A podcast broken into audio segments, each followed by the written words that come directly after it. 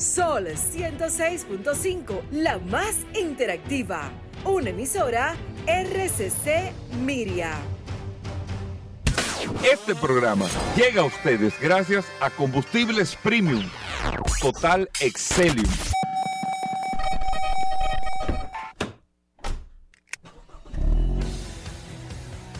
Bienvenidos al programa número uno de movilidad en la República Dominicana. Vehículos en la radio.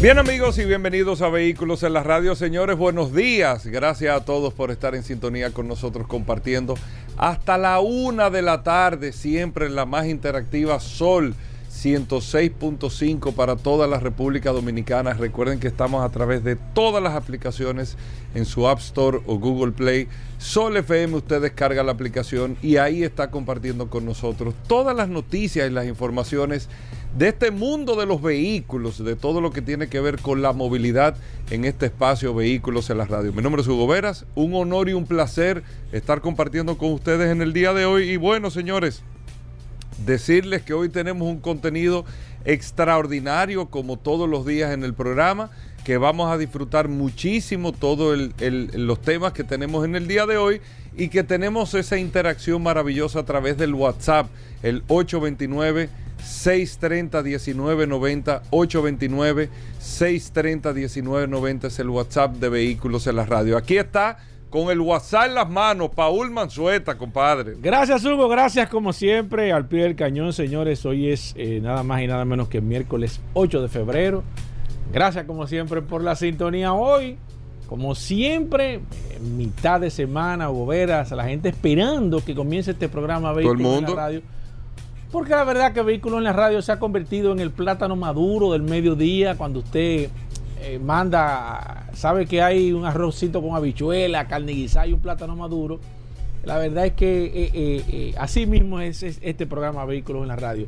Un saludo de manera inmediata a todos los que están reportando sintonía a través de la herramienta más poderosa de este programa Vehículos en la Radio. Ayer me encontré una persona y me dijo, yo voy a ver hasta cuánto es que aguanta el WhatsApp de este programa Vehículos en la Radio. Y la verdad es que nosotros mismos estamos sorprendidos, no sabíamos que tenía una capacidad. Y vamos a seguir, vamos a ver eh, cuál sería la capacidad máxima de personas. Si usted todavía no se ha agregado, personas que me dicen, yo tengo varios años escuchando y no me había agregado al WhatsApp. Agrégame ahí, Pablo. Sí, porque hay gente que está oyendo y no, se agrega. La mayoría, la mayoría. Pero la verdad es que usted tiene una herramienta. Usted nada más tiene que escribirnos y díganos su nombre y ya nosotros lo grabamos ahí. Usted no tiene ahí, usted, usted tiene como esa carta bajo la manga. Cuando usted vaya a hacer cualquier eh, cualquier negociación, cualquier información que necesite de su vehículo, usted tiene esta maravillosa herramienta. Hoy un miércoles preciosísimo, lleno de informaciones, noticias, novedades. La verdad es que este programa, Hugo Veras, eh, está eh, para chuparse los dedos. Así mismo, muchas cosas interesantes. Y miren, amigo oyente, yo quiero iniciar el programa. En la vida hay que jugársela. ¿Cómo? Sí, en, en todos los sentidos. O sea, fíjese incluso que cuando usted va a estudiar a la universidad, el que va a la universidad, o cuando usted decide tomar una carrera técnica, o usted decide, eh, usted dice, bueno, yo en la vida voy a hacer esto, no estoy hablando de estudiar, me voy a dedicar a hacer esto o lo otro, usted se la está jugando. Es una decisión que mucha gente podrá estar a favor o en contra, pero es usted que la está tomando y se le está jugando. Y solamente el tiempo dirá que la decisión fue correcta o no que fue un error, sino no fue la decisión del momento y cambia en el momento porque la vida no se termina ahí. Los fracasos son más comunes que los éxitos. Ahí Michael Jordan lo dice, para yo llegar al punto que llegué, tengo el doble de puntos fallados. El doble de fallo para lograr el éxito. O sea, eh, siempre eso es normal y lo más normal es equivocarse, pero hay que jugársela porque el que no se equivoca nunca va a tener un resultado. Nunca va a tener un resultado, nunca va a poder corregir para tener un resultado. Lo digo por la industria del automóvil. Yo desde anoche estoy leyendo algunas cosas y esta mañana también con el tema, y nosotros lo hemos venido hablando en este año, de lo que se está dando en la industria. La industria está viviendo, el sector de vehículos, hablo desde la venta de vehículos aquí en cualquier parte del mundo, no estoy hablando de incertidumbre, sino realmente no se tiene definido en qué va a terminar esto. Y oigan por qué se lo voy a decir. Independientemente de que Aikio Toyota se va de Toyota a principios de abril ahora, que se le achaca a la no decisión de haber eh, incursionado en la movilidad eléctrica y a que Toyota presenta retrasos a diferentes de otros eh, fabricantes con el tema de la transformación 100% a la movilidad eléctrica, yo leía unas informaciones de parte de Toyota que decían que no se puede apostar todo a la movilidad eléctrica. En contra de lo que dice el creador del automóvil que fue Mercedes-Benz. Quien creó el automóvil fue Mercedes-Benz, para que ustedes sepan. No los primeros automóviles, sino ya el motor de combustión, ese desarrollo del automóvil fue gracias a Mercedes-Benz, a Carl Benz y a Gottlieb Daimler. Fue gracias a ellos.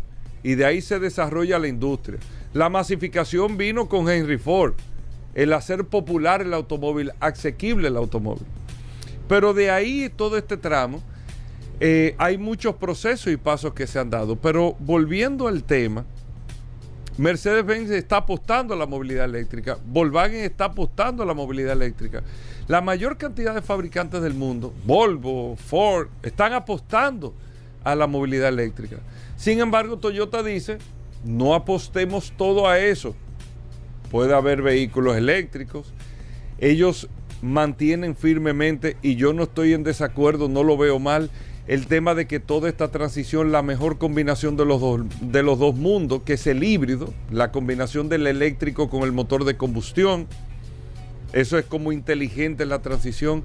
BMW, que ha estado trabajando primero que todos en hidrógeno, y que está trabajando y tiene ya líneas, la iX, todo el i3, todo en eléctrico, en eléctrico, está diciendo el día de hoy también, espérate, o sea, no es todo aquí. Vamos a ver, independientemente que hay países, hay regiones del mundo que tienen fechas de vencimiento ya para los motores de combustión, que son fechas entre el 2030 y el año 2035, que no van a permitir al día de hoy, y decisiones de congresos ya y todo, que no van a permitir vehículos de combustión en venta, no rodando, porque todavía se le da eh, una gran cantidad de años para que los vehículos que se vendieron en el 34 eh, eh, van a durar 15, 20 años rodando. No es que tú no vas a poder rodar en un vehículo eléctrico, en un vehículo de combustión, pero la venta de estos vehículos tienen fecha de vencimiento. Pero escuchando bien, leyendo a Toyota, viendo lo que eh, dice BMW, yo creo, yo creo, creo que esa es la incertidumbre que se tiene. No podemos decir al día de hoy quién tiene un error. Porque por eso voy al principio del comentario. Usted tiene que jugársela. Usted se la juega en lo que usted cree, en, lo que usted cree, no en lo que todo el mundo dice. Usted tiene, usted cree en algo y esas son las cosas que marcan la diferencia. Probablemente esté equivocado, probablemente esté equivocado, pero no es eh, incorrecto creer en lo que usted, eh, en la apuesta que usted está haciendo. Si usted tiene la base suficiente para creer y sustentar esas teorías que usted está planteando. Y eso ha pasado en la vida. En, para descubrir América, señores, apareció Cristóbal Colón que creyó en una teoría y en un planteamiento que no era descubrir América, que el objetivo no era descubrir Occidente, el objetivo era buscar otra ruta para poder llegar a, implementar otra ruta de comercio. Y miren lo que sucedió, lo que nadie se estaba esperando. Lo que nadie se estaba esperando. Y de ahí la historia del mundo cambió. Porque hubo uno que hizo una apuesta, a diferencia de todos que estaban buscando otras alternativas. Y la vía era otra para todos, menos para uno. Pero pudo haber, pudo, pudo que América no existiera pero las apuestas hay que hacerlas. Y usted tiene resultados positivos o no positivos. No quiere decir que usted eh, está mal. Corregir. Hice esto, me atreví a corregir. Con el Blu-ray y el HD, los discos HD High Definition y Blu-ray, ¿quién iba a pensar que algo que se llamaba Blu-ray, que era nuevo, y para el ser humano era ya de conocimiento el High Definition, el HD, sin embargo una apuesta nueva a un modelo de reproducción de alta definición llamado Blu-ray, se le impuso al HD. Se le impuso al HD. Y cuando estábamos en esa transición, que eso fue que en los 2000, a principios de los 2000, en esa transición que tú comprabas aparatos, este HD, este Blu-ray, este, ¿qué tú vas a comprar? ¿Cuál es la apuesta? Los fabricantes, Sony, fulano, el otro. ¿Cuál es la apuesta? ¿Por dónde es que nos vamos a ir? Porque los que producen los contenidos tienen que saber, al final se impuso Blu-ray. Y todo el mundo a través de Blu-ray. ¿Los de HD estaban equivocados? No. Son tendencias y apuestas que se dan. ¿A dónde es que voy con esto? Porque el comentario no tiene que ver con las apuestas. Con las evaluaciones que se están dando hoy, fíjense la incertidumbre que se tiene. Los planteamientos del tema del vehículo eléctrico es que a medida de que va avanzando el tiempo, independientemente que la tecnología se va poniendo más asequible, pero es que los costos de producción aparentemente no tienen una proyección de variar mucho por la disposición de los materiales que son limitados para la construcción de las baterías, todo este proceso, y que, como así lo dicen, o como así lo dicen los analistas, a partir del 2030, cuando ya la mayor cantidad de fabricantes estén enfocados en la movilidad eléctrica, cada vez más será eh, eh, menos, eh, o, cada vez más habrán menos personas, principalmente de clase media, con capacidad para comprar un vehículo. Porque los vehículos se están poniendo más caros. Entonces cada vez más habrá menos. Entonces se plantea que por eso es que la apuesta no puede ser a la movilidad eléctrica, por el encarecimiento de los valores de los vehículos para las personas que tienen capacidad de comprarlos. Y yo creo que ese planteamiento es totalmente errado y ahí es que voy. ¿Por qué? Porque no estamos viendo el escenario que ayer nosotros hablamos en el programa. Y es que tal vez, digo tal vez porque yo no soy dueño de la verdad, ni el programa tampoco, pero es el planteamiento que se... Tal vez nosotros no estamos, no estamos analizando el factor humano no es la capacidad de consumo, ¿realmente la gente estará tan motivada a comprar un vehículo? ¿Realmente la gente tendrá tanta necesidad como la tienen en el día de hoy en el mundo de comprar un vehículo? ¿Estará esa necesidad dentro de cinco años como está en el día de hoy y más en diez años? ¿Será tan importante comprar un vehículo? ¿Será tan importante crear infraestructuras para los vehículos? Porque lo que se está viendo al día de hoy en las más importantes ciudades del mundo es que todo el desarrollo y el territorio tiene límite. O sea, nuestra ciudad tiene un límite, esto no tiene para dónde crecer, esto tiene un límite.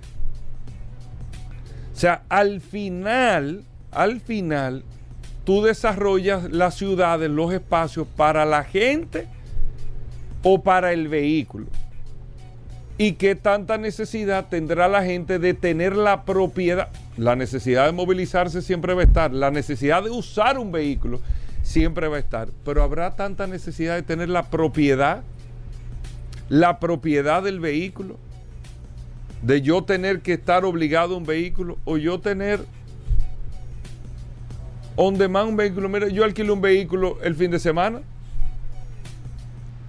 Pues mi vehículo no tenía las condiciones para ir a, un lugar. Y yo alquilé uno, lo alquilé lo devolví. No tuve que comprarlo o no tuve que dejar de ir. Y es el modelo tradicional de hace 50 años.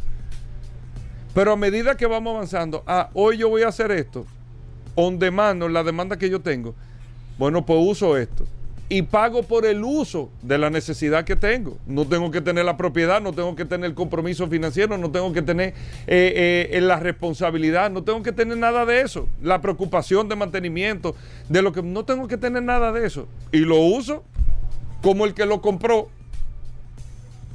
Miren el cambio del modelo. Y eso tal vez que yo estoy diciendo hoy, muchos no lo entendemos, probablemente, pero eso es un fenómeno que ya está ocurriendo en países desarrollados y no países, en ciudades de altísimo desarrollo. Es que yo no tengo la necesidad. Me dejen la puerta, me lleva donde quiero, me quedé en mi casa el fin de semana, me fui de viaje, no me importa porque yo tengo el servicio del vehículo que quiero en el momento que lo necesito y pago por eso. Y si usted se pone a calcular, si usted se pone a calcular, haga un cálculo. Haga un cálculo. ¿Cuántos días o cuántas horas al día usted usa un carro para que lo calculemos un día? ¿Cuántas horas, Paul, tú crees que una persona puede usar un carro? 15 horas. Eh, ¿Diaria? Diaria. No es posible. Bueno, te digo entre que lo usa, lo parquea, se va bien. ¿Diaria? No, no, no. O sea que... De uso, no. No, lo que te digo es... me levanté, salí en el carro, ahí empieza... una hora diaria. No, no, pero ahí empieza el cronómetro. Ah, bueno, no. Yo te lo voy a poner así. No, menos, calcularle menos, ponle 12 horas. 12 horas. Porque si trabaja 8, para vamos a darle el... Pero por... De uso real no son... Seis días para que no, no, nos remo el domingo. Son 72 horas a la semana. Por, vamos a ponerle 50 semanas al año. 3.600 horas. Eh, o sea, estoy teniendo 3.600 horas de uso, lo podemos decir así, ¿no? 3.600 horas. Eh, entonces déjame hacer, espérate que estoy haciendo un cálculo medio loco aquí. ¿Cuánto paga una jipeta mensual? ¿50 mil pesos? Bueno, ese dato tendría tú que darlo. Acá, Paul, te estoy preguntando, viejo, como yo. Es que yo no sé, ese, ese no lo sé. Tú me preguntas cómo está la gasolina, yo te digo. ¿Tú me entiendes? Te dije 3.600 Las menudeces. Entre 3.600 horas. Igual. Ok. Anótame ese número, 166. Mm. Entonces, Anotado. Déjame ver. Cero mata cero. Espérate, no, 166. Ok. Porque eso es lo que yo lo. Es el tiempo. Entonces, el uso real de un carro que yo le doy, ¿cuánto, cuánto sería? Una, una hora, una hora y media. no, vamos a ponerle una hora para ir, una hora para comer, una hora para volver, tres, una hora para llegar, una hora. No. Cinco horas. No, aquí no. ¿A dónde es eso? Seis horas. No, ¿quién dura seis horas en el carro? No, ni un, vendedor hubo. Seis por. Eh, son muchos, son muchos. Seis igual por 50. 6 por 6 igual por 50 igual entre eh, esto, está ah, esto se está complicando hoy. Hoy miércoles. 166. Estamos, Entonces, oye esto, oye esto, oye esto. Estamos a 8. Si tú pagarías por el uso de un carro, por las horas que tú realmente lo usas, un carro, yo te son 600 mil pesos al año. Si tú pagas 50 mil pesos para usarlo, para tenerlo parqueado, ay, no estamos calculando los seguros ni nada, ni, ni nada. De 600 mil pesos que tú pagas al año por esa jipeta, si tú pagas, estoy haciendo un cálculo a lo loco, pero si tú pagarías por el uso real, calculado lo que te cuesta el uso de ese vehículo, ¿tú sabes cuánto pagarías? 298 mil pesos, la mitad. Entonces, es un por el uso real, tú teniendo las 6 horas, no es que tú estás limitado 6 horas, en vez de tú calcular el tiempo que está parqueado y todo, y no le estamos calculando los domingos ni la noche. Tú estarías pagando, en vez de 600 mil pesos, 298 mil 800 pesos por el uso, por el uso real que tú les das, que tú le das. Y eso nosotros como generación tal vez no lo entendamos. Pero esa generación no es que viene en 10, no que está ahí, lo calcula y lo entiende. Papá, ¿cuál es el presupuesto que tú me vas a dar este año eh, para ir a la universidad de vehículos? No, yo te voy a comprar un carro. Está bien, calcúlame cuánto cuesta eso. 500 mil pesos al año. Dámelo. Deposítamelo. Deposítame, deposítame 500 mil pesos en un bolsillo de la cuenta que se llame transporte y movilidad. Y usted verá cómo a final de año, usted dando rueda en todo lo que quiera, le sobran 100, 150 mil pesos. Y no tiene que tener licencia, no tiene que pagar mantenimiento, no tengo que pagar seguro, no tengo que buscar parqueo, no tengo que dejar de ver el celular manejando, no tengo que dejar tal vez de un coctelito, lo que sea, no tengo que dejar nada. Y ando en el carro que yo quiera. Ese es el ejercicio que están haciendo las generaciones que vienen y esas son las transformaciones que tal vez no se están viendo, pero son las apuestas que nosotros hacemos en el programa con mucho respeto. Vamos a hacer una breve pausa, venimos de inmediato. Bueno, y de vuelta en vehículos en la radio, Paul, el WhatsApp. Paul, la gente está escribiendo y tú no me estás diciendo. La gente está escribiendo, Gobera, a través del 829-630-1990. La gente está muy contenta, unos analizando los datos que tú estás dando. Y la verdad es que este WhatsApp se ha convertido nada más y nada menos que en el punto de encuentro de todos los oyentes de este vehículo en la radio. Gracias a todos por la sintonía. Bueno, Paul, muchas cosas interesantes en el día de hoy. Recordar que viene Félix Correa ahorita, Sí, viene el sí, impecable en el día de hoy, Atuay Tavares No, no, aquí, este programa- el curioso, de todo en vehículos en la radio. Amigos oyentes del programa, ¿qué tenemos para hoy, Paul? Gracias, Hugo. Un par de noticias que tengo eh, relacionada la primera eh, con el tema de los vehículos eléctricos. Mira, y, y excelente información que tú acabas de dar a nivel general, pero yo tengo algunas, algunas eh, discrepancias con esa información a nivel general. Yo no tengo duda de que los vehículos, de manera particular, eh, sean eléctricos o la gran mayoría sean eléctricos por una razón lógica. Y es que el próximo paso en el tema de, de la movilidad van a ser los vehículos autónomos. En eso no hay duda. Y para los que los vehículos sean autónomos, necesariamente tienen que ser eléctricos.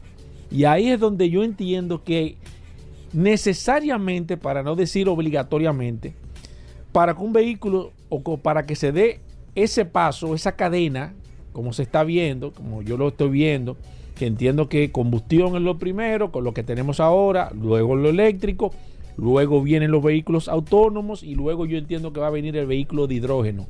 Ese es el proceso que yo entiendo que va, que va o el organigrama que va a tener el tema de la movilidad a nivel general.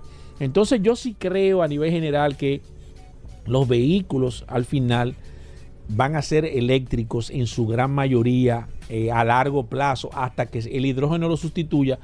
Pero antes de eso eh, viene el tema de la autonomía y para que los vehículos sean autónomos sí tienen que ser eléctricos. Entonces esa es una razón sine qua non, como dicen, sine qua non, como dicen que debe de ser obligatoriamente, debe de darse ese proceso. Ahora la parte negativa y donde está, eh, yo creo que el pero, que siempre se le pone un pero, tú dices, sí, pero todo está bien, pero, y ahí entonces viene el tema, es lo que se, ha estado hablando durante mucho tiempo. ¿Cuál es la parte negativa que tiene la tecnología?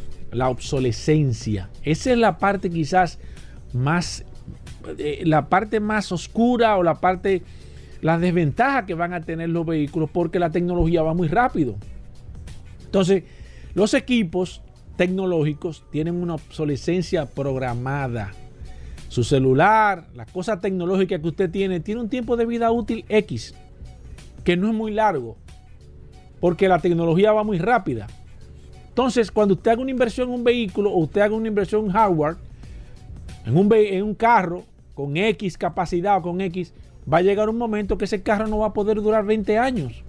Porque la tecnología va a cambiar tanto que ahorita ese vehículo no va a tomar, no va a poder hacer actualizaciones.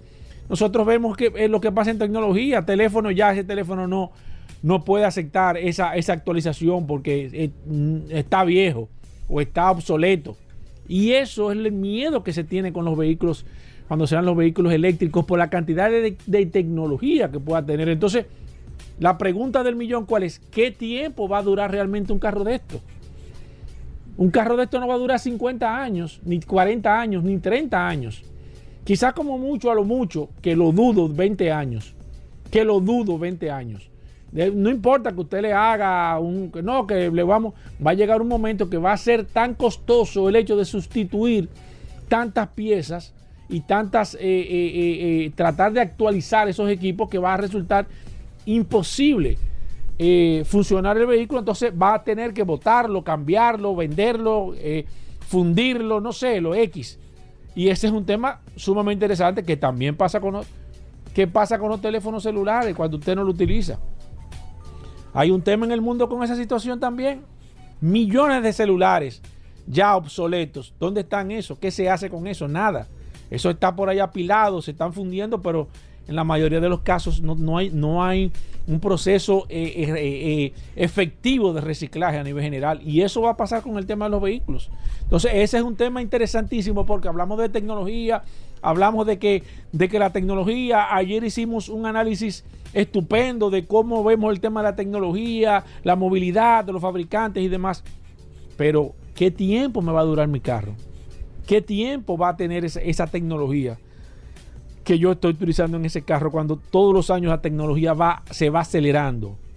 Fíjense ya que vamos, qué sé yo, que los celulares sale uno al año, dos. Ya el, celular X ya no va a poder recibir actualizaciones. Ya el que tenga ese celular tiene que votarlo y buscarse otro. O este celular me está dando problemas. ¿Qué tiempo tiene? Dos años. No, ya eso cumplió su tiempo. Porque ya usted se está mentalizando a que eso tiene un tiempo de vida útil. Y se dice que se fabrica con un tiempo de vida útil también para que usted lo pueda sustituir. Un ejemplo claro con esto, las televisiones, señores. Anteriormente, ¿cuánto tiempo duraba una televisión? 20 años, 30 años. Ahora una televisión a los 3 años ya es vieja. Usted dice que, ah, no, pero es que esa televisión es vieja. Hay un especial de televisiones en tal tienda. Cuando usted ve, investiga, ah, que esas televisiones ya están descontinuadas, son viejas. Porque eh, eh, eh, ya se dejó de fabricar. Por eso están tan baratas. Entonces ahí viene el tema de la tecnología, la parte negativa. Y esto evidentemente también va a afectar el vehículo. Entonces, ¿cuál sería la realidad? Usted va a pagar un vehículo sumamente caro, costoso, va a ser una inversión. Al final, ¿cuál va a ser el tiempo de vida útil que va a tener esa tecnología? Por último, y lo prometido es deuda, ayer hablamos y Hugo habló brevemente de las ventas a nivel mundial, a nivel global en el año 2022. Tengo aquí los primeros 10 países o los líderes en fabricación de vehículos a nivel general. ¿Cuántos vehículos se vendieron? En el número 10, voy en orden descendente. Canadá está en el número 10. El año, el año pasado se fabricaron 1.551.409 vehículos. En el número 9, eh, Corea del Sur eh, se fabricaron en el año 2022 1.652.000 305 vehículos. En el número 8, Francia quedó eh, en el octavo lugar eh, entre los 10 países mayores fabricantes de vehículos en el mundo en el año 2022. 1.874.805 vehículos. En el número 7, United Kingdom, 1.896.259 vehículos. En el número 6, el único país latino en el mundo en los primeros 10 lugares, Brasil.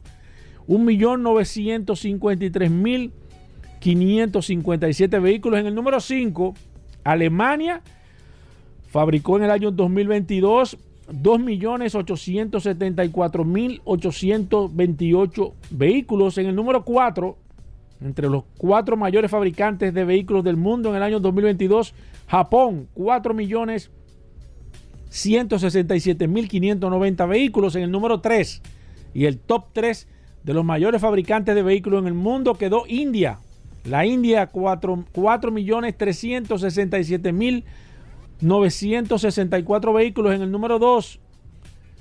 Estados Unidos 13 millones 328.337 vehículos.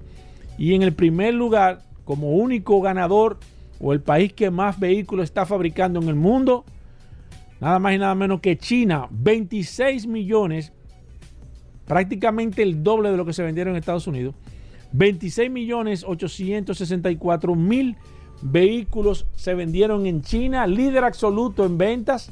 China en varias ocasiones ha pasado las 30 millones de unidades. Recuerden que en China está frenado eh, el hecho de usted poder comprar un vehículo.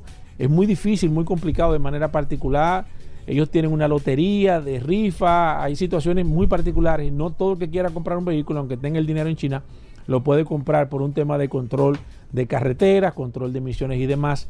pero China ya el año pasado vendió el, doble de lo que se vende en Estados Unidos para que ustedes vean realmente por dónde es que le entra el agua al coco. Bueno, ahí está Paul Manzueta. Nosotros vamos a hacer una pausa. Daris Terrero viene hoy también la ley ¿Viene Daris? 63. Oh, Ah, pues, la ley está 6317. duro. Tenemos de todo en vehículos en la radio. Amigos oyentes, no se muevan. Gracias a todos por la sintonía. Venimos de inmediato. Bien, y de vuelta en Vehículos en la Radio, gracias a todos por la sintonía. Daris Terrero con nosotros, la ley 6317. Daris Terrero siempre nos trae un artículo, una información sobre la ley y es un servicio que se hace para que todos podamos conocer este nuevo marco legal para el tránsito y la movilidad, la, ley 6317 de tránsito, transporte y movilidad. Daris Terrero está aquí con nosotros, vamos a ver qué tenemos en el día de hoy. Gracias Hugo, gracias Paul, agradecer siempre la oportunidad que nos brindan de llegar a toda la audiencia de vehículos en la radio, por acá por la más interactiva Sol 106.5 y este segmento que hemos denominado Dari Terrero hablando sobre la ley 6317, esta norma que rige la movilidad, el tránsito, el transporte terrestre y la seguridad vial en República Dominicana, que en este momento lo hacemos ya a manera de orientar, eh, a manera pedagógica, aquí no colocamos nuestra opinión con relación a cada uno de los, de los artículos de la ley, sino que nos dedicamos única y exclusivamente a que la gente entienda, a que los conductores entiendan, la población en sentido general con- conozca cada uno de los artículos que contiene la ley 6317, porque es una ley que abarca todo, todo el tema. Es una ley transversal a la- al comportamiento social dominicano. Cuando digo transversal es que implica todo el extracto social de la República Dominicana. ¿Por qué? Porque todos los dominicanos o todos los ciudadanos de alguna manera nos desplazamos, ya sea peatonalmente, ya sea a través de un vehículo, ya sea a través de, uno de los sistemas de transporte que tiene el país, pero no transportamos y eso o nos trasladamos y eso significa que de alguna manera tenemos responsabilidad conforme al tema de la movilidad, conforme al tema del tránsito, conforme al tema del transporte y sobre todo del tema de la seguridad vial. Incluso para aquellas personas que de alguna manera no se movilizan de su casa, pero sí realizan actividades que pudieran eh, estar implicando el tema de la movilidad, también esto implica me refiero específicamente a aquellas personas que realizan construcciones informales en su casa y que de alguna manera obstruyen la, la- vía con la colocación de materiales y agregados.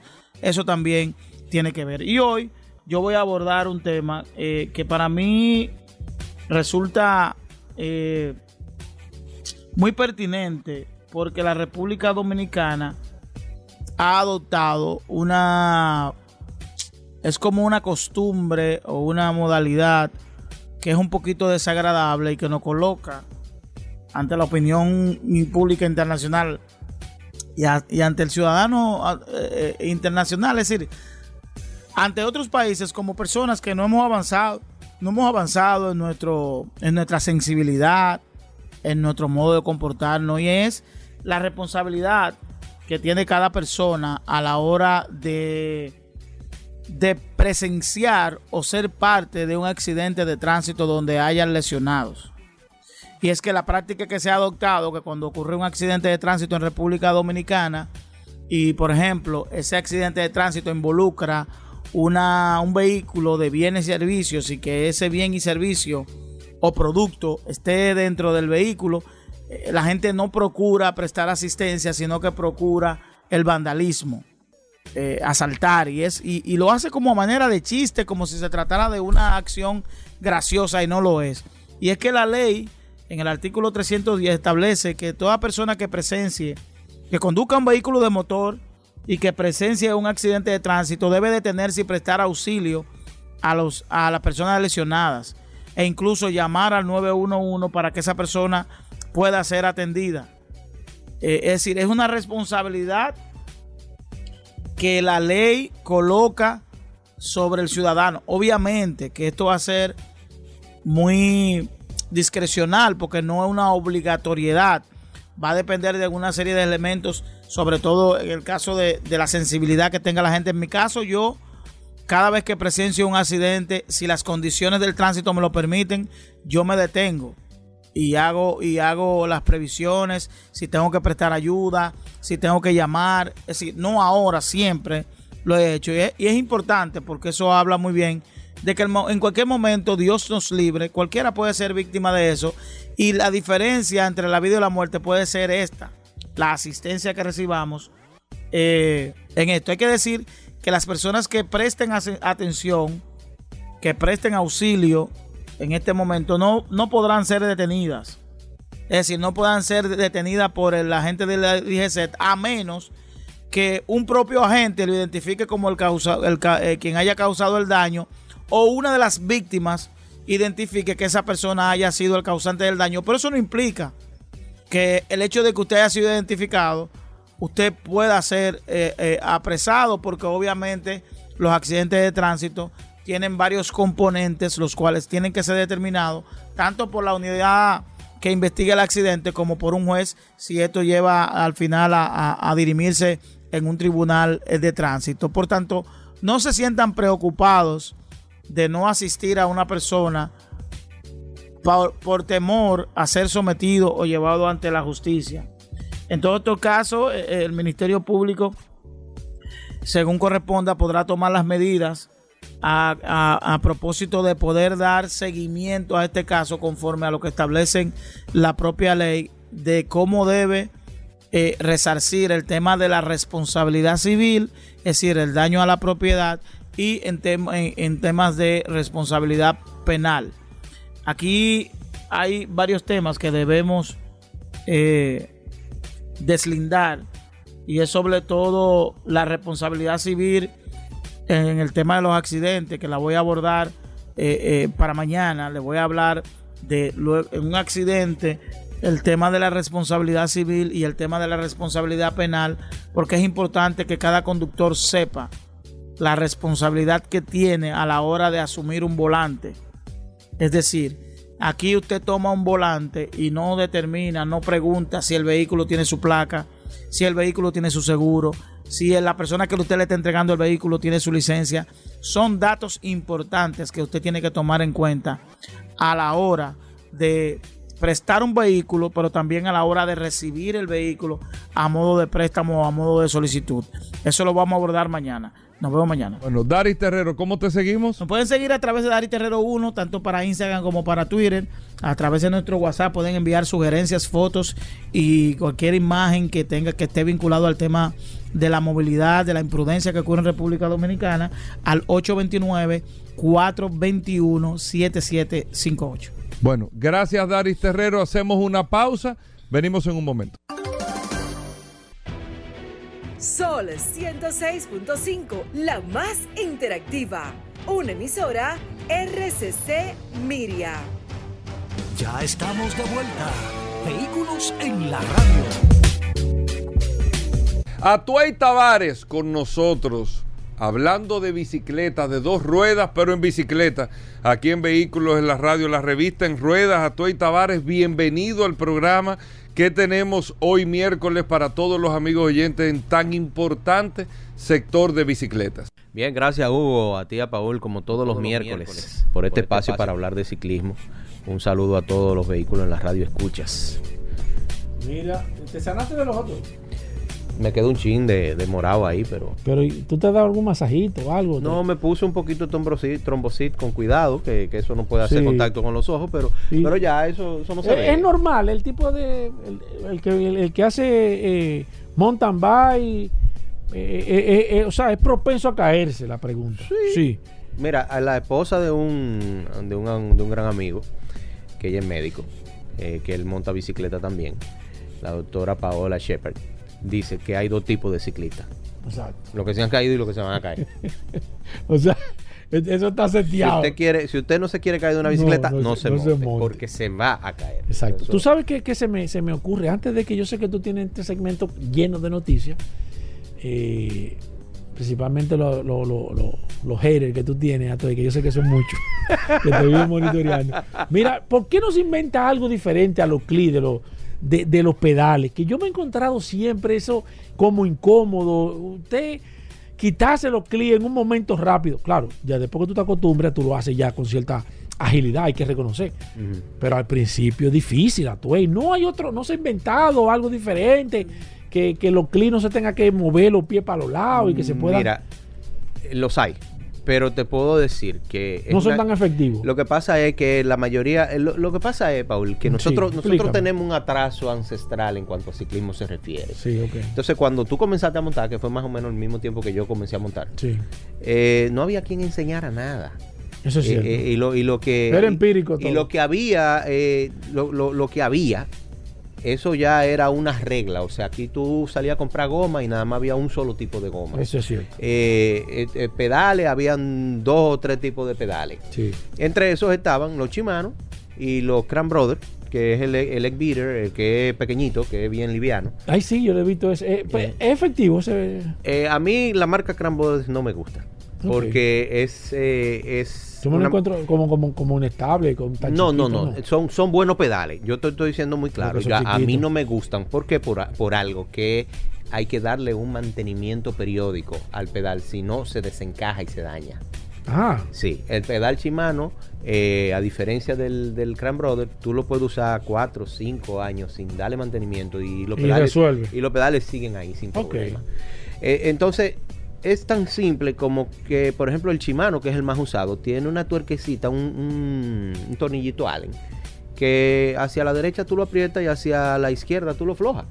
Entonces, ponerlo muy apretado es lo que produce las caídas hacia el lado, cuando tú estás tratando de sacar el pie y no sale. Mira, yo- Es, es tan yo- sencillo como Como soltarlo. se cayó Joe Biden, el presidente de Estados Unidos, que se cayó, no pudo sacar el pie. Pero que eso le ha pasado a 1500 Sí, gente. sí, muchísimo. Se Ah. para y de repente tú ves que el tipo se cae. y dice, ay, ¿qué fue? Entonces, no eso, pudo es, tan, sacar el pie. eso es tan sencillo como usted ponerlo en la posición más floja y cerciorarse de que cuando se lava la bicicleta, que aceiten el pedal.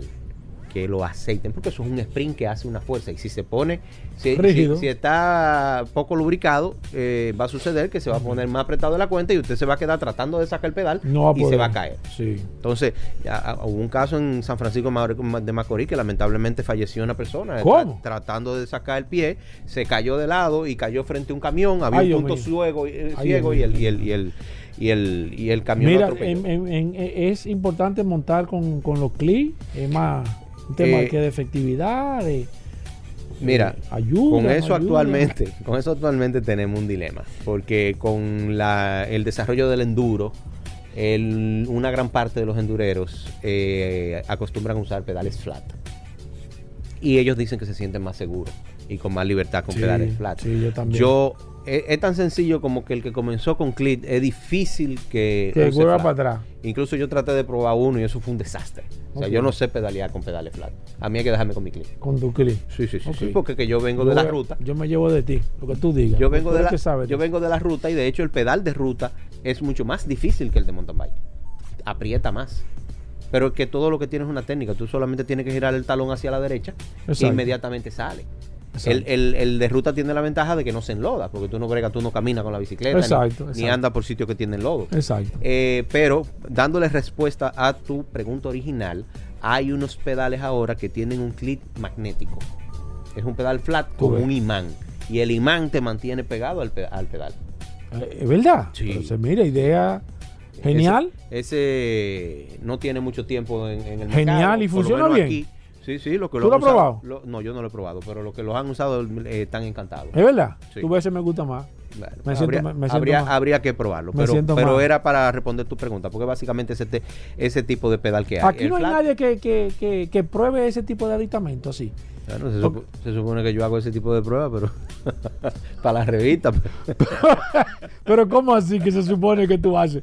Pero tú eres el hombre, Bueno. tú eres el secreto oficial de este la, programa. la- que- tienda, la tienda a veces piensan como que uno anda. no le están dando, la, la tienda no le, porque la tienda debe- deberían de ponerte a ti como influencer. Deberían, deberían como de llamar De- a uno y de decir, prueba esta llamarte- bicicleta, ahí hay un artículo. Prueba no se- bicicleta. no se le cobra por eso. Prueba bicicleta, prueba los aditamentos y tú Eh. te puedes convertir en un influencer. ¿Quién mejor que el cacique La, Atuey? la idea, no, la idea no es ser influencer, la idea es Sí, llevar sí, la información para que el público tenga. Sí, pero el influencer es por personas que dan a conocer, no es no es el hecho de nada, es que tú sepas Ese tipo de cosas, por ejemplo, ahora mismo que estamos hablando de los imanes, que Mm. quizá un ciclista todavía no lo sabe o no lo Sí. sabía. Ya tú, Una y novedad. tú probándolo puedes decir, mira, yo vi esto, entiendo que está pro, contra, aquello.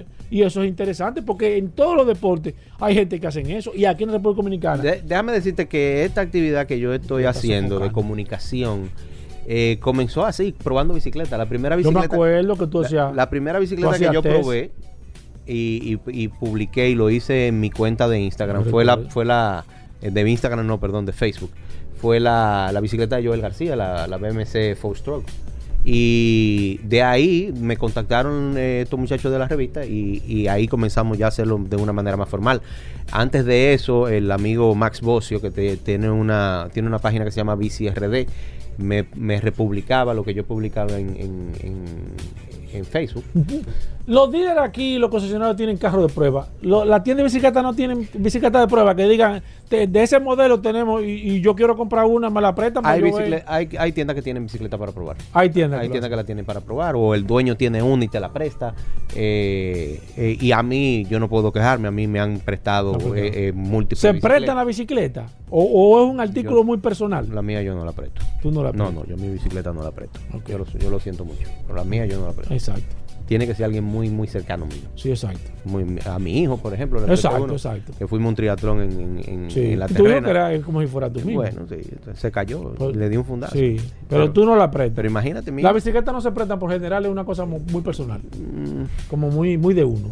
sí, ¿Verdad que sí? sí, es, un, es un artículo muy Sí, preciado. muy personal. sí, Muy- yo muy entiendo. preciado. Bueno, entonces vamos a arrancar. ¿Qué tenemos? Oye, me hemos dado Mira, mucha información, fuerte. mucha información. Arranca, mucha, hermano. mucha, Voy a mucha. quedar callado Mucha de, a competición. Matthew Van Der Poel se coronó campeón de ciclocross una vez más. Después de haber manifestado haber tenido dolores de espalda durante el campeonato. Eh, recuerda que Matthew Van Sí. Der Poel fue que sufrió la caída en las ¿Cómo es el, Olimpiadas. el cross country? ¿Cómo, cómo es la competencia? El, el ciclocross, ciclocross. Eh, el ciclocross es en una bicicleta similar a la de ruta, pero por un circuito eh, parecido al de mountain bike.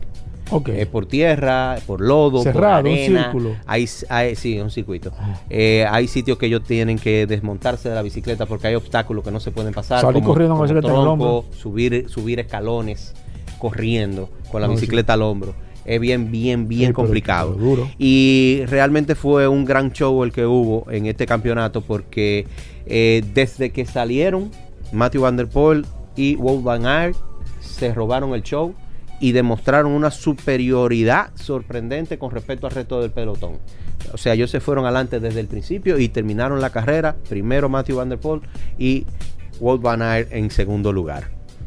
Otra noticia importante que hay, eh, Peter Sagan anunció su retiro de la ruta, que esta va a ser su última temporada y se va a dedicar más al mountain bike.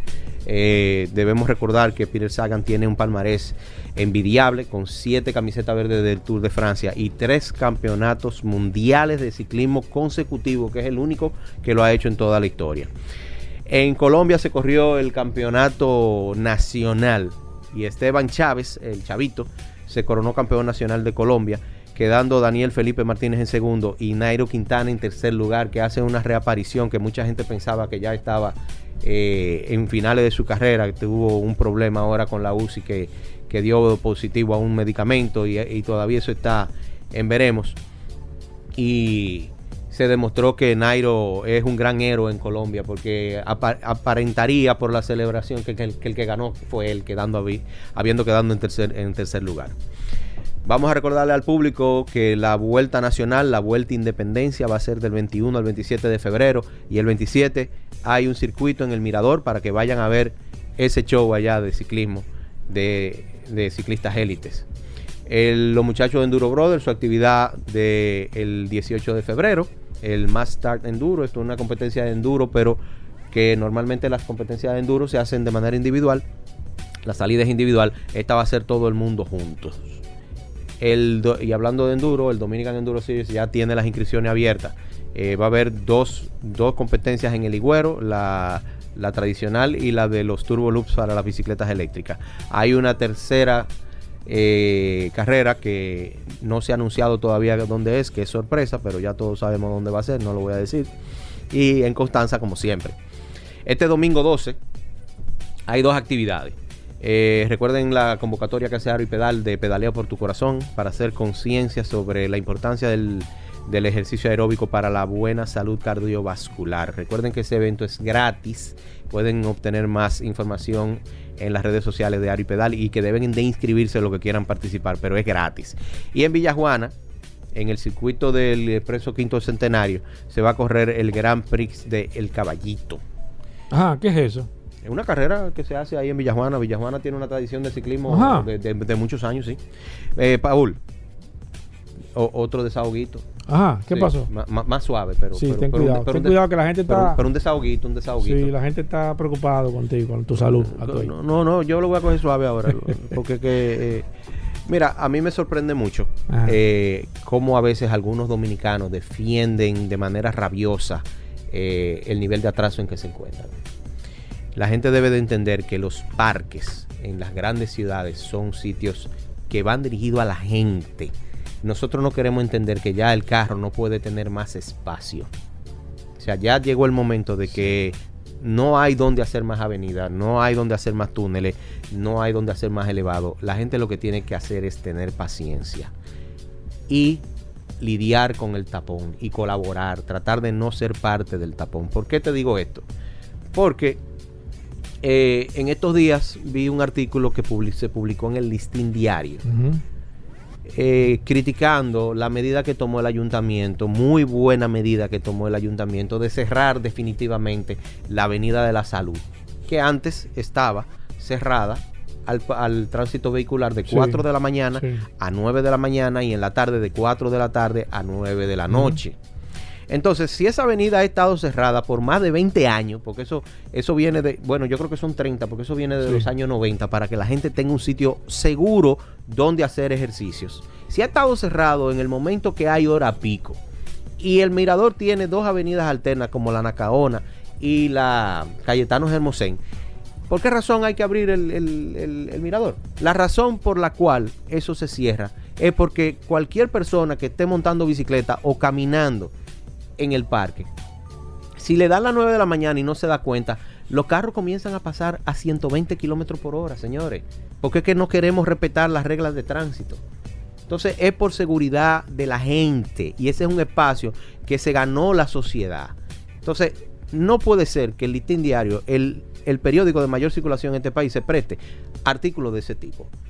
Y no me consta, pero me comentaron que también en el, en el show del mediodía estaban hablando de ese tema, de que hay que abrir el, el Parque Mirador.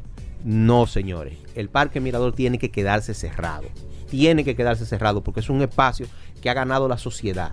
Y no puede ser que se vaya a abrir para que alguien pueda pasar a 120 kilómetros por hora por ahí, haciendo lo que le dé la gana. Que lo único que produce el que esa avenida estuviera eh, abierta es el derribamiento de postes por accidente de tránsito. Todos los lunes Sí, uno iba al parque y encontraba un, pa- Sí. un poste de luz en el un piso. carro que se metió por un lado. o, o que se fue por el barranco. Sí. Entonces, lamentándolo mucho, nosotros los dominicanos no nos hemos ganado nada en cuanto a tránsito se refiere. Entonces, si nos quitan algo, es por el bien de otras personas. Y recuerden que usted que anda en un carro tiene el mismo derecho como dominicano del que anda a pie y del que anda en bicicleta. Y los espacios de esas personas tienen que ser respetados. Entonces, mm, doña Carolina, no le haga caso a esas voces. El parque está muy bien cerrado. Que no lo abran. Mira, ¿alguna otra información a tu eh, eh, Ya la competencia, solamente tenemos el 27 de febrero, la competencia Vamos a dejarlo más ahí. importante de la República Dominicana. La Vuelta Independencia. La Vuelta Independencia. La Vuelta Independencia. ¿Quién gana en esa vuelta tú ahí? Mm, Bueno, eso, eso es, Es difícil. En ciclismo eso es impredecible. Es difícil. Es, es impredecible. Ah, pero, para allá van los lo que ya Los han ganado, como, como Ismael Sánchez y, y Barahona. Mira, la gente que se quiere poner en contacto contigo, quiera comprar una bicicleta, la los dueños de tiendas que aunque no te lo digan, te escuchan. A los oyentes que están aquí, que me escriben, que son ciclistas, que tienen eventos, que no te quieren escribir a ti de manera directa, que te escriban a ti, yo se lo digo, cuando me escriben por el WhatsApp, yo escribo a Tuey, porque como la Tuey es el representante de- del segmento de bicicleta, lo lógico es que sea Tuey, y Atuey no cobra por eso. Mm. Olvídese de chisme, de situaciones, Atuey es un tipo bien, escríbale, que le anuncie su evento, que lo ayude con su evento, que este espacio está hecho para Y todos sobre los todo, ciclistas. sobre todo, Paul, que mi Sí, cuenta, mi cuenta de Instagram, Sí, arroba Tavares Atuey, es una cuenta abierta. Yo Sí, la hombre. tengo abierta porque no es que uno prive en influencia ni nada, pero ahí nada más se publican cosas de ciclismo. Del ciclismo, que no Entonces, otra cosa. El que me quiera contactar, que lo haga por mensaje directo por ahí y que recuerden que la revista Rueda tiene su página, revistasrueda.com y arroba la revista Rueda en Instagram también. Cualquier información nos pueden contactar por ahí y sigan los artículos que se están publicando en la revista. Bueno, ahí está Atuey Tavares, Tavares Atuey, en la revista En Ruedas también. Nosotros hacemos una breve pausa, venimos de inmediato, no se muevan. Ya estamos de vuelta. Vehículos en la radio.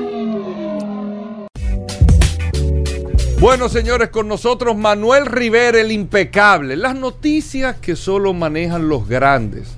Siempre, cada miércoles en Vehículos en la Radio, está el hombre impecable. Agradecemos a sus productores y asesores que Eh, hacen lo posible. Bueno, bien. ¿A quién? Eso, bueno, no. No, no, no, Pero no. le agradecemos a los asesores del impecable para que él pueda traer desde la calle del día todas las informaciones que solo manejan los grandes. Adelante, impecable. Bueno, ahí está impecable. Nosotros hacemos una breve pausa. Venimos de inmediato. Más noticias. Sí, mi hermano, mi compadre Hugo Marino, muchísimas gracias siempre por estar con, con, ese, con esa alegría, saludando a todo el equipo impecable. De verdad que súper contento de estar aquí una vez más. Y como cada miércoles, siempre le damos la bienvenida a este segmento impecable, pero también a toda la audiencia. Agradecer a toda esa audiencia que cada miércoles sintoniza vehículos en la radio para enterarse de esas informaciones y también análisis que solo manejan los grandes. Como es una tradición, Hugo, Paul, amigos oyentes, bueno, saludarte a ti, Paul también, que estás aquí con nosotros, Félix Correa, eh, también Atuey, eh, Dari Terrero, el equipo completo, ¿verdad? Que siempre pues nos damos cita cada miércoles. La tradición indica que tenemos una calle, pero antes recordarle a la audiencia que tenemos nuestras redes sociales, arroba la calle RD, arroba Manuel Rivera RD, arroba impecable radio y esta noche, como cada noche a partir de las 8, por la hermana emisora Rumba 98.5 FM, ya llevamos al aire, transmitimos el programa Impecable Radio. Bueno, la calle de hoy es la calle Ignacio María González. Nació en Santo Domingo un 26 de enero de 1838, murió en Santo Domingo un día como hoy, 8 de febrero de 1915, a los 77 años de edad. Fue presidente de la República cinco veces por cortos periodos, del 25 de noviembre de 1873 al 21 de enero de 1874, también del 5 de febrero de 1874 al 23 de febrero de 1876, del 11 de noviembre de 1876 al 9 de diciembre de 1876 y del 1 de marzo de 1878 al 3 de mayo de 1878. Muy poca gente lo sabe. Su último periodo fue del 6 de julio de 1878 al 2 de septiembre de 1878. Cinco veces presidente de la República. Ignacio María González, ubicada en el sector de Naco, el ensanche Naco, ya sabemos en honor a quien la calle Ignacio María González lleva su nombre. Con estas informaciones que solo manejan los grandes, quiero también, eh, eh, a grosso modo, Paul, hacerme eco de tu análisis en temas de, de la, la tecnología.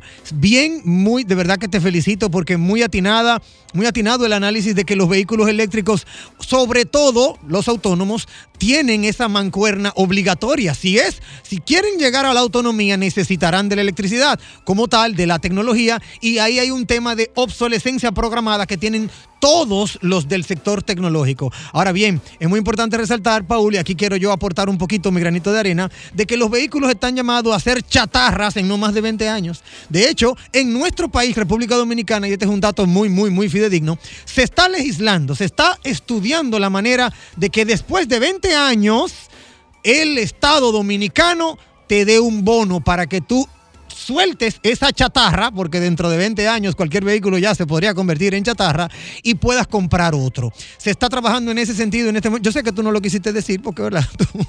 Tú, no quieres tampoco eh, decirlo todo, pero gracias por dejarme esa parte a mí, porque ciertamente la audiencia y la audiencia de vehículos en la radio, también es muy importante que sepa que ciertamente estamos trabajando en, en- en el sector automotriz para que luego de 20 años ese vehículo que tú tengas lo, lo cedas, lo puedas dar como una especie de dación de pago para el inicial de otro más nuevo. Así que si viene por ahí la tecnología para ser obsoleta en 20 años, yo la aplaudo no más de 20 años. Un vehículo no debe estar eh, moviéndose más allá de 20 años de antigüedad. Así que en ese sentido, esa es mi opinión, uniéndome a la, a la- al análisis que tú acabas de hacer, Paul, que está muy atinado. Al- algunas de las informaciones que quiero compartir con todos los oyentes, amigos, eh, con ustedes en este segmento impecable es felicitar. Yo quiero felicitar como marca a Kia y como concesionario al grupo Ámbar Santo Domingo Motors. ¿Por qué Kia?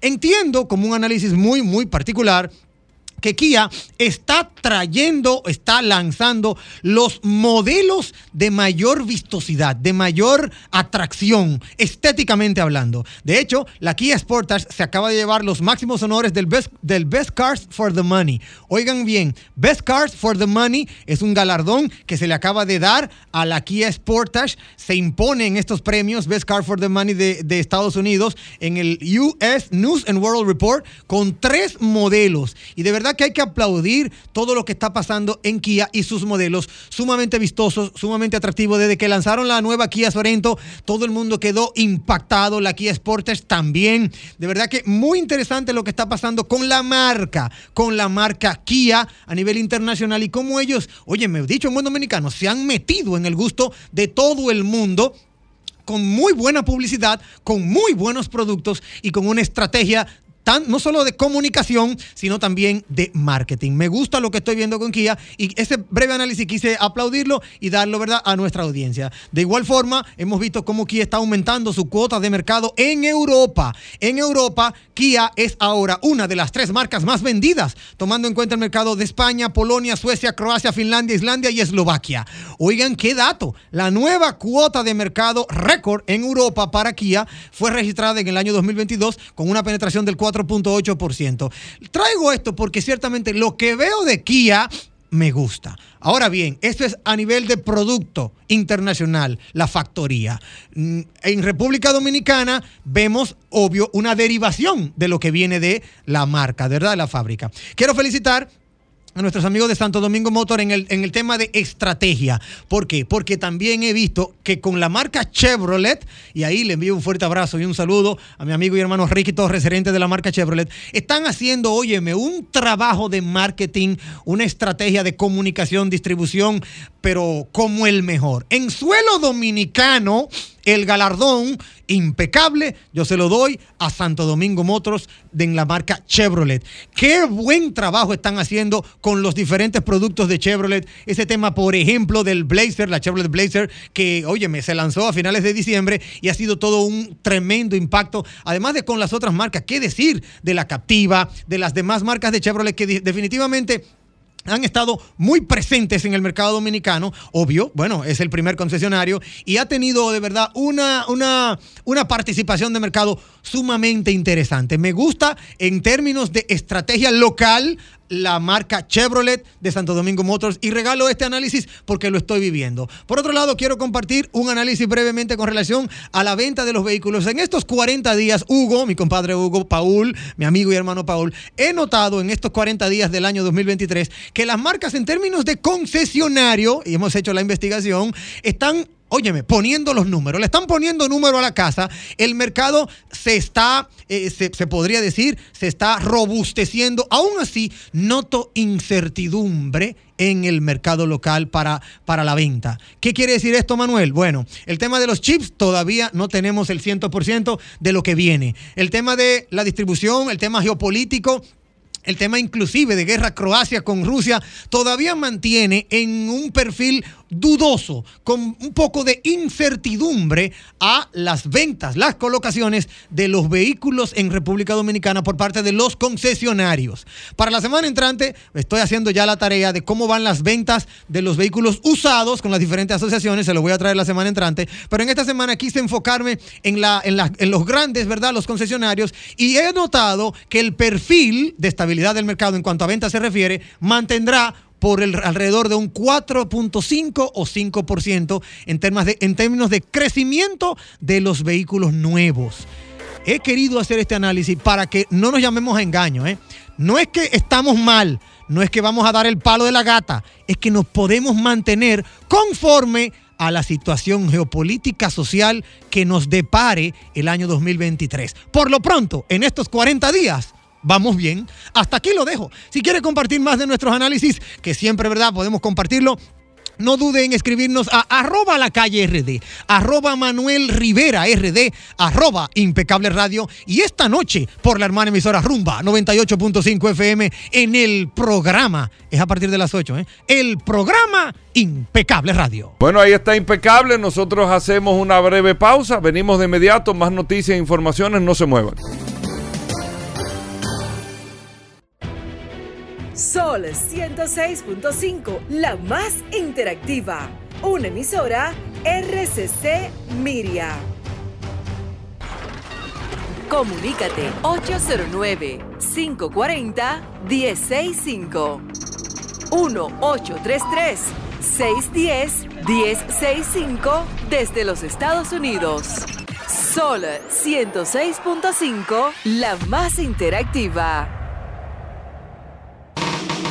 Estamos de vuelta. Vehículos en la radio.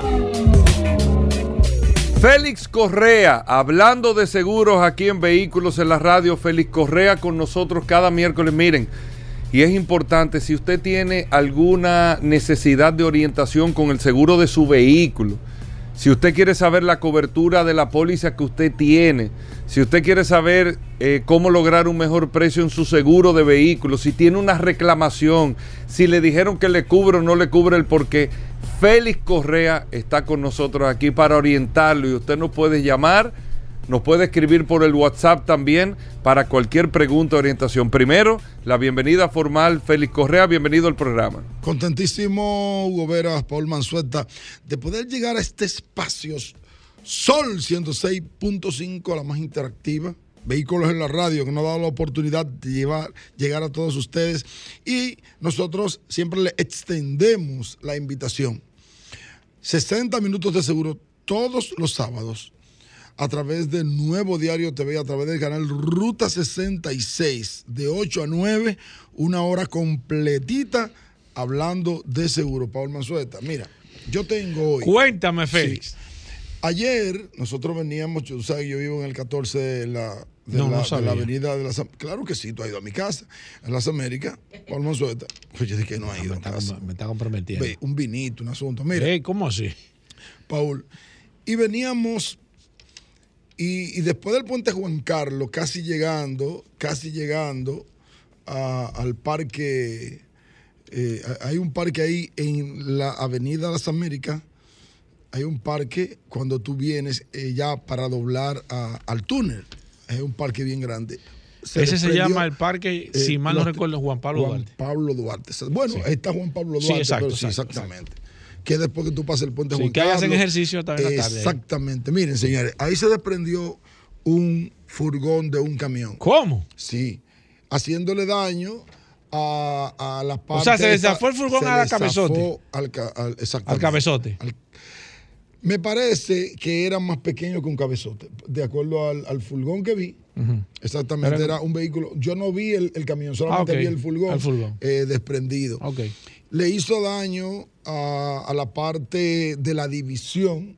eh, que señores, Gracias es, a una Dios que eso está. es una propiedad ajena. Y muy costoso. Es una propiedad ajena, es muy costosa y le hizo daño. Hay un daño cuantioso que tiene que pagar el seguro de ese vehículo. Ahora bien, algo importante, cuando hayan ese tipo de cabezotes que son remolques, que tú se lo puedes poner a, a cualquier vehículo, entiendo que, que hay un cabezote que puede cargar varios, yo no sé cómo se maneja eso, no sé cómo se maneja, pero eh, tomando en cuenta el seguro, es importante que ustedes sepan que esos eh, trailers tienen que tener seguro. O sea, Claro. la compañía aseguradora no le va a cubrir con el seguro del camión. Es Ah. importante, sí, porque el seguro de hecho, eso, explícame eso. seguro de vehículo de motor y o remolque, lo que significa que el remolque debe tener un seguro. Aparte. Exactamente, con responsabilidad civil aparte y todo. Entonces, eh, yo se lo digo por si alguien compra un camión. Hay mucha gente que son aficionados y, y ven que los negocios de los camiones son buenos y compran un camioncito. Yo, y te lo digo porque todo el que está eh, en una asociación de esos transportistas conocen del tema, hay una regulación y ellos conocen del tema y dicho sea de pasada, entiendo que no pueden entrar ahí si no tienen el seguro correspondiente para la carga, para la carga, para el camión y también para, para los daños que pueda ocasionar ese remolque. Hablando de seguro, ¿y el seguro mío que yo te dije que me cotizara? Pero, Paul, estamos en el aire. Estamos en el aire. No, no, pero hablando de seguro, que estamos hablando de tráiler. ¿Y se te olvidó, fue? Se te olvidó. Félix Correa. No, dime sinceramente aquí, que la gente lo escuche. Pero, por Dios, no, ya eso está en trámite, eso viene por ahí. O sea, pronto. está- está- tú estás en eso, ¿no fue? Ya. Bueno, vamos con preguntas 809-540-165. Hablamos de seguro. También a través del WhatsApp, el 829-630-1990. Preguntas de seguro. Aquí está Félix Correa, nuestro asesor de cabecera, nuestro, nuestro amigo, nuestro hermano, el hombre que eh, siempre le ha dado la cara a este sector, ha estado trabajando a favor del sector de seguros, pero siempre también defendiendo siempre al ciudadano y al cliente. Voy con esta. Buenas. Ya tumbó la primera, Alejandro. Buenas. Buenas. Sí, adelante, maestro. Para que me dé una asesoría, yo tengo una amiga mía que un camión de Cola Real la chocó. El caso es que ellos fueron a MES, eh, la persona no se quiere hacer responsable del choque. Entonces, ¿cuál es el proceso que ella va a tener ahora? Alejandro. Ya que el chofer no quiere hacerse responsable. Es que la responsabilidad no Eh, está. eh, eh. La responsabilidad no está en lo que diga yo. Exacto. Ni lo que diga ¿Cómo el funciona otro. eso, Félix? La Explícale, por responsabilidad favor. debe estar en lo que sucedió. ¿Qué fue lo que sucedió mientras yo transitaba por aquí, fulano? Entonces, eh, debe haber, y digo debe haber porque al momento de tú ya hacer la declaración, si ustedes ninguno de los dos se declara culpable, entonces te van a hacer una cita. Te van a citar para que, eh, para que haya una conciliación pero debe haber un, un- un trabajo de inteligencia. Nosotros siempre lo decimos, tiene que haber un trabajo de inteligencia donde hayan, hayan testigos, donde hayan cámaras que puedan evidenciar lo que sucedió, porque yo puedo estar dando reversa, Paul Mazueta, yo puedo estar dando reversa y tú me chocas y, y- y parece que fuiste tú que me chocaste. Exacto, exacto. Pero yo estaba dando una reversa Exacto. donde no debo dar reversa. Exacto. Señor, usted no puede dar una reversa la 27 de febrero. Exacto. No puede. Exacto. Usted tiene que dar la vuelta. Entonces, yo dando una reversa el 27 de febrero, yo te doy por detrás. El culpable Sí, o sea, no es quien choco, me dio, te choco. sino. ¿eh? Si te choco por Exactamente, detrás. te choco por detrás. El culpable no es el que te chocó, sino usted que estaba dando reversa. Entonces, todo va a depender de lo sucedido. Voy con esta. La- el panel está lleno, lleno, lleno. Buenas. Paul, Adelante, maestro. una, una experiencia que me pasó muy personal ahí en Cruz de Mano Guayabo. Ok. Sucede que la gente de la DGC intentó tomar las dos licencias eh, de siniestro. Eh, sin embargo, la persona luego no apareció. Eh, yo fui a la, a la caoba a hacer la declaración y de luego me estaban exigiendo que yo fuera a buscar una certificación a impuesto interno de esa matrícula. Esos son procedimientos que no deben ser. Deberían de cambiar esa parte. Pero, Una pero una cosa, ¿cuál matrícula, amigo? ¿Cuál matrícula? la matrícula de, de la persona que chocó, es decir, a, a, a, a mí. Está bien, Es decir, pero le estaban exigiendo eso porque usted quería eh, eh, denunciar quién lo chocó, ¿cierto? Exactamente, ya, Ya. que ya que la persona se comprometió en ir por oficina, Sí, y no sin fue. embargo nunca Sí, fue, nunca fue. Entonces me mandan a mí a, a tomar, a que vaya a buscar en Puerto Interno certificaciones, que esto. Sí, Pero hay sí, un sí. agente ahí. El agente debe tener la obligación de ir con ellos, con ambos que chocaron, Exacto. hacia el Cla- destacamento, claro, claro. comprometernos ahí. Sí, mira, claro, hermano, mira, claro. hermano, su, su intervención es buenísima. Porque es importante que usted sepa, nosotros incluso hasta con lo- los mismos señores de la superintendencia hemos tocado ese punto. O sea, nosotros tenemos que llevar, llevar, llegar a un, a un momento donde el que choca, señores, no diga que no chocó, como esa persona que llamó anteriormente, la primera llamada. O sea, si usted choca... Ahora que no se puede tampoco dice que no se puede no, declarar no, culpable. pero tú sabes dónde está el problema Decir la verdad. decir la verdad. Paul, ¿tú sabes Sí. por qué no la dicen? Porque andan sin seguro. Punto. Número uno. Espérate. Número dos. Espérate. Número dos. Espérate. Número uno anda sin seguro. Y número dos. Escúcheme, señor. Cuando usted va a reclamar, entonces el seguro le quiere ofrecer de 100, 10. Y eso nosotros tenemos que resolverlo en este país. Oye, excelente. Adelante, maestro, escúcheme que le tomé la llamada. un hecho sucedido hace poco, que un incendio hubo en un edificio, se quemaron los otros carros, hubo daños materiales. ¿Quién cubre todo eso? Óigame, excelente, Bueno, pero hay que ver lo que tú tienes que lo que tú tienes que determinar es la responsabilidad porque no se incendiaron así. Se incendió fue el edificio y se quemaron los carros. Exactamente, se incendió. Se incendió No, el edificio. ¿Tú estás seguro? No fue. No, no, digo que yo, escuché, digo yo yo. escuché que se incendió un carro. Se incendió un carro. Exactamente. Ok. eh, y se incendiaron los demás. Entonces, fue- da- eso- ponme los dos escenarios. No, entonces, si se incendia el edificio, entonces hay que ver quién fue el responsable Del incendio. Exactamente. Si el edificio no tiene una póliza de responsabilidad civil para cubrir, ya hablando en términos de seguro, para cubrir los daños que ocasiona, entonces tiene que pagar. Y si, y si es lo contrario, si es el carro que es un carro que se incendia, Entonces ahí el carro, el responsa- el dueño del carro, es el responsable. el responsable, que dicho sea de pasada, no hay una cobertura para eso. Vamos a estar claros. ¿Cómo? No, no hay una cobertura para que ese dueño del carro, el vehículo tiene un seguro para cubrir daños a terceros, pero no si incendia otro. Importante. Y si se incendia ahí, o sea, eso Ajá. hay que, sí, eso hay que determinarlo. Ahora hay un tú choque. nunca habías dicho vamos, eso aquí. vamos a estar claros. Porque no se ha- había presentado nunca- la tú nunca habías dicho Te eso explico, te explico. Explícame Hay eso. un choque. Sí. Yo choqué por Sí. colisión Sí. y se incendió tu carro. Exacto. Sí, ahí sí. Ahí sí. Ahí sí. Pero hay que ver. Pero si está parado el carro y coge fuego, no. ahí no hay No hay cobertura. Hay que ver qué pasó. Buenas. Buen día, ¿cómo estás? Bien, señor, adelante. Aquí está Félix Correa. Yo lo estoy oyendo muy atentamente porque yo soy de una comunidad que pasó un camión por un puente llena de caña y tumbó el puente. Y la comunidad no tiene puente. ¿Quién paga eso? Bueno, tiene que pagarlo el dueño, el matriculado. El dueño del camión. El dueño del camión. El matriculado lo tiene que pagar. Es el responsable. Si Buenas. tiene seguro, si tiene seguro, el seguro va a cubrir hasta las coberturas. Es importante. Señores, cuando yo diga aquí que el seguro va a pagar, va a pagar hasta la cobertura. Si el camión lo que tiene son 500 mil pesos, bueno, de cobertura para responsabilidad civil, daño a la propiedad ajena, hasta ahí. Pero lo otro, porque un puente no cuesta 500 mil pesos, lo tiene que pagar el matriculado. Buenas. Buenas, buenas tardes para Sí. todos. Por, por Mazueta, Adelante. salva, sálvame. Ajá. Choqué mi vehículo. Eh, no quiero que el, que, el, que el seguro me lo liquide y quiero comprar el salvamento. Existe un por ciento establecido para estipulado para yo comprar ese vehículo. Mira, usted está haciendo dos preguntas. Óyeme, sí, usted excelente. está haciendo dos preguntas. La primera, Ajá. el porcentaje para la compañía eh, Liquidarlo. liquidarlo es un 75%. Hay algunas, algunos daños irreversibles que yo siempre pre- eh, me, me reservo el decir eso eh, por asunto de seguridad, pero el 75% del daño del vehículo. Y el hecho de que usted quiera comprar el salvamento, usted es la primera persona.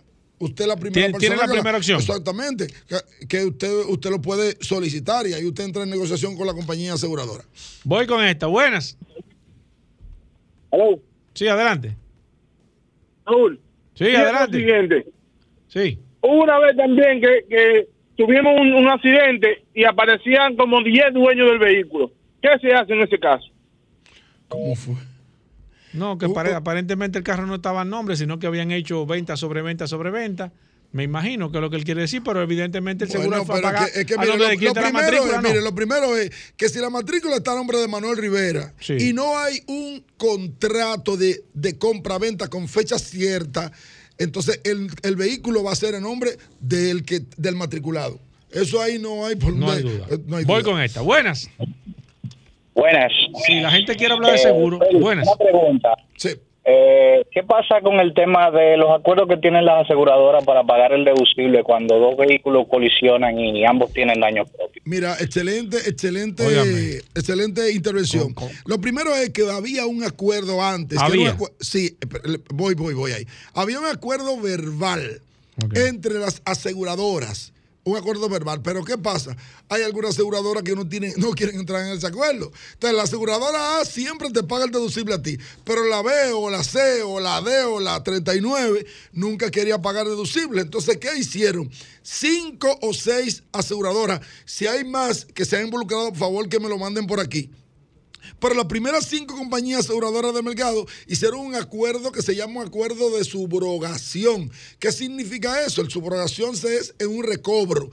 Cuando usted choque, le voy a mencionar dos aseguradoras, por ejemplo, con Seguros Reserva y Colonial. Cuando usted choca Seguro Reserva y Colonial, usted no tiene que hacer trámite de deducible porque una Ellos se arreglan. ellos se arreglan. Cuando usted choca entre eh, Mafre y Sura, entre Colonial, Mafre, entre esas cinco compañías, entonces ellos hacen, una- usted no tiene que pagar deducible y ellos hacen el trámite burocrático para eso. Existe el que usted pueda reclamarlo con otras aseguradoras, pero ya, y, y ella sí se lo paga, eh, o la otra aseguradora se lo paga, pero usted tiene que emplearse, buscar un documento, eh, la compañía, reclamarlo y, y se lo pagan. Eh, Mira, me están preguntando por aquí una persona que la chocó una, un autobús de transporte de, de la ONSA. Dice que si esa compañía tiene un buen seguro, Félix Correa, y que si pagan. Si pagan, pagan la Sí, onza. la- sí, tiene seguro, Yo creo que sí, seguro. que ellos, bueno, tienen buen Sí, sí, seguro sí, sí, sí. y te pagan. Tú lo que tienes que hacer es reclamarlo. Exacto. Voy con esta. Pero Buenas. Si, si logra que el chofer de la onza vaya a declarar. Buenas. ¿Por qué las compañías de seguro le siguen dando seguro a todos esos carros chatarra, y esas guaguas chatarra, esos camiones chatarra? No debería de hacerle seguro a esa gente para que dejen de andar en la calle de chatarra. Buena, buena intervención suya. Pero si le dan placa. Buena esta. Lo primero Voy que no deben darle placa. Voy con Mira. Paul, eso, eso Espérate, que que ya dice. tú- pero, pero déjame Eh, decirle algo sí. rápido con relación a lo que él dice. Escúcheme, señor. Usted tiene toda la razón. Ahora, cuando una compañía aseguradora asegura un seguro de ley, no tiene que ver el vehículo.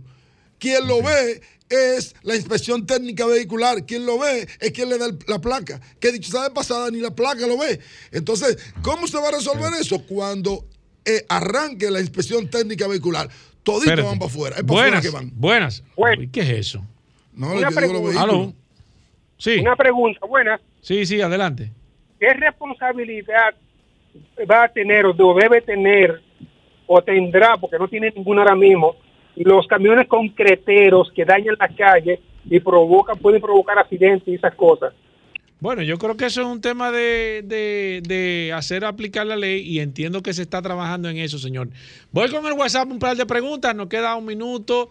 Wilkin Toribio dice que tiene, tiene tres vehículos con seguro full, que si hay posibilidades de hacer una sola póliza para conseguir un mejor precio. Óyeme, Con excelente. tres vehículos no lo consigue, pero con un vehículo yo se lo consigo. Ya.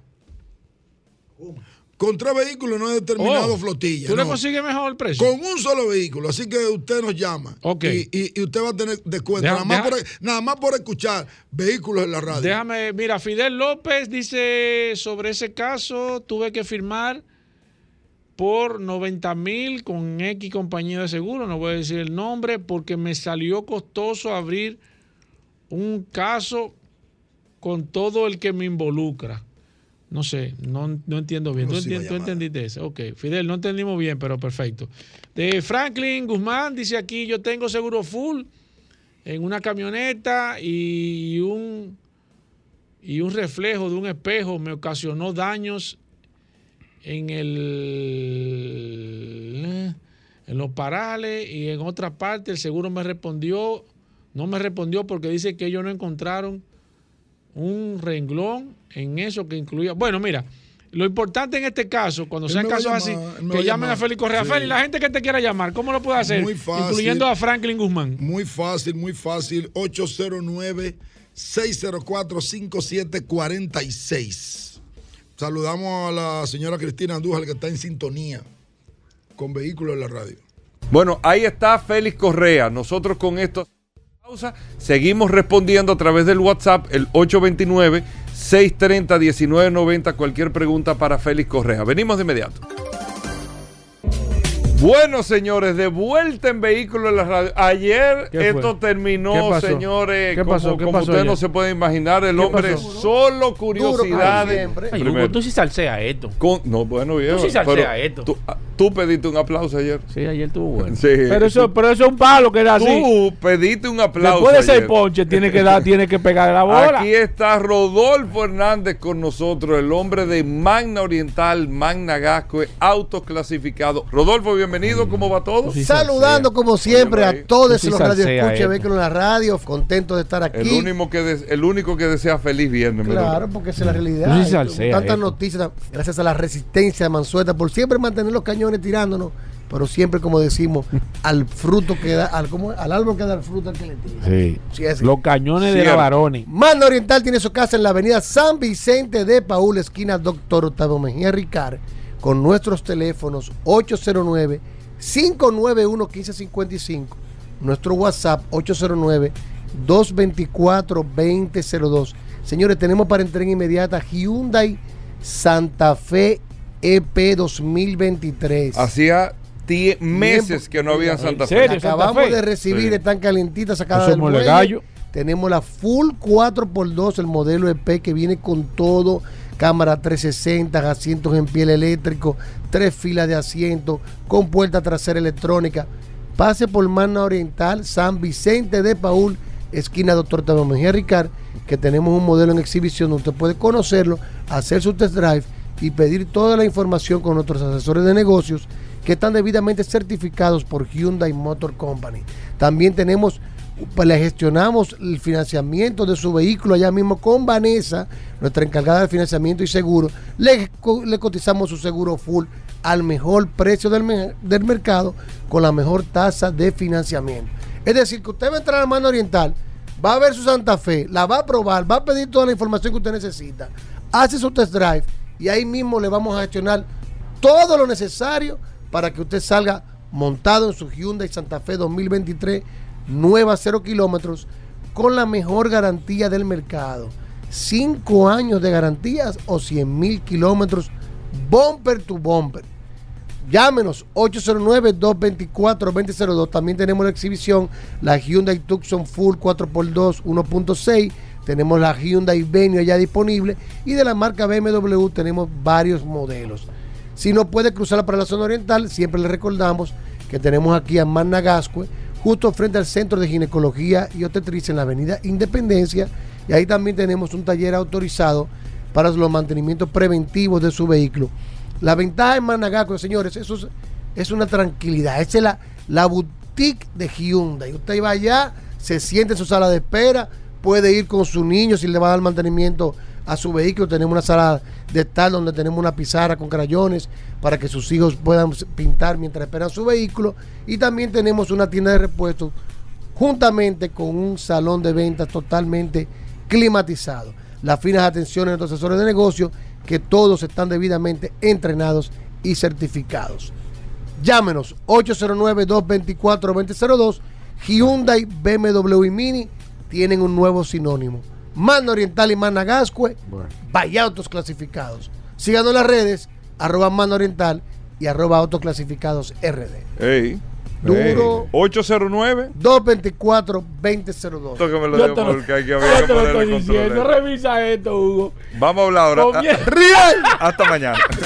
Combustibles Premium Total Excelium. Presentó.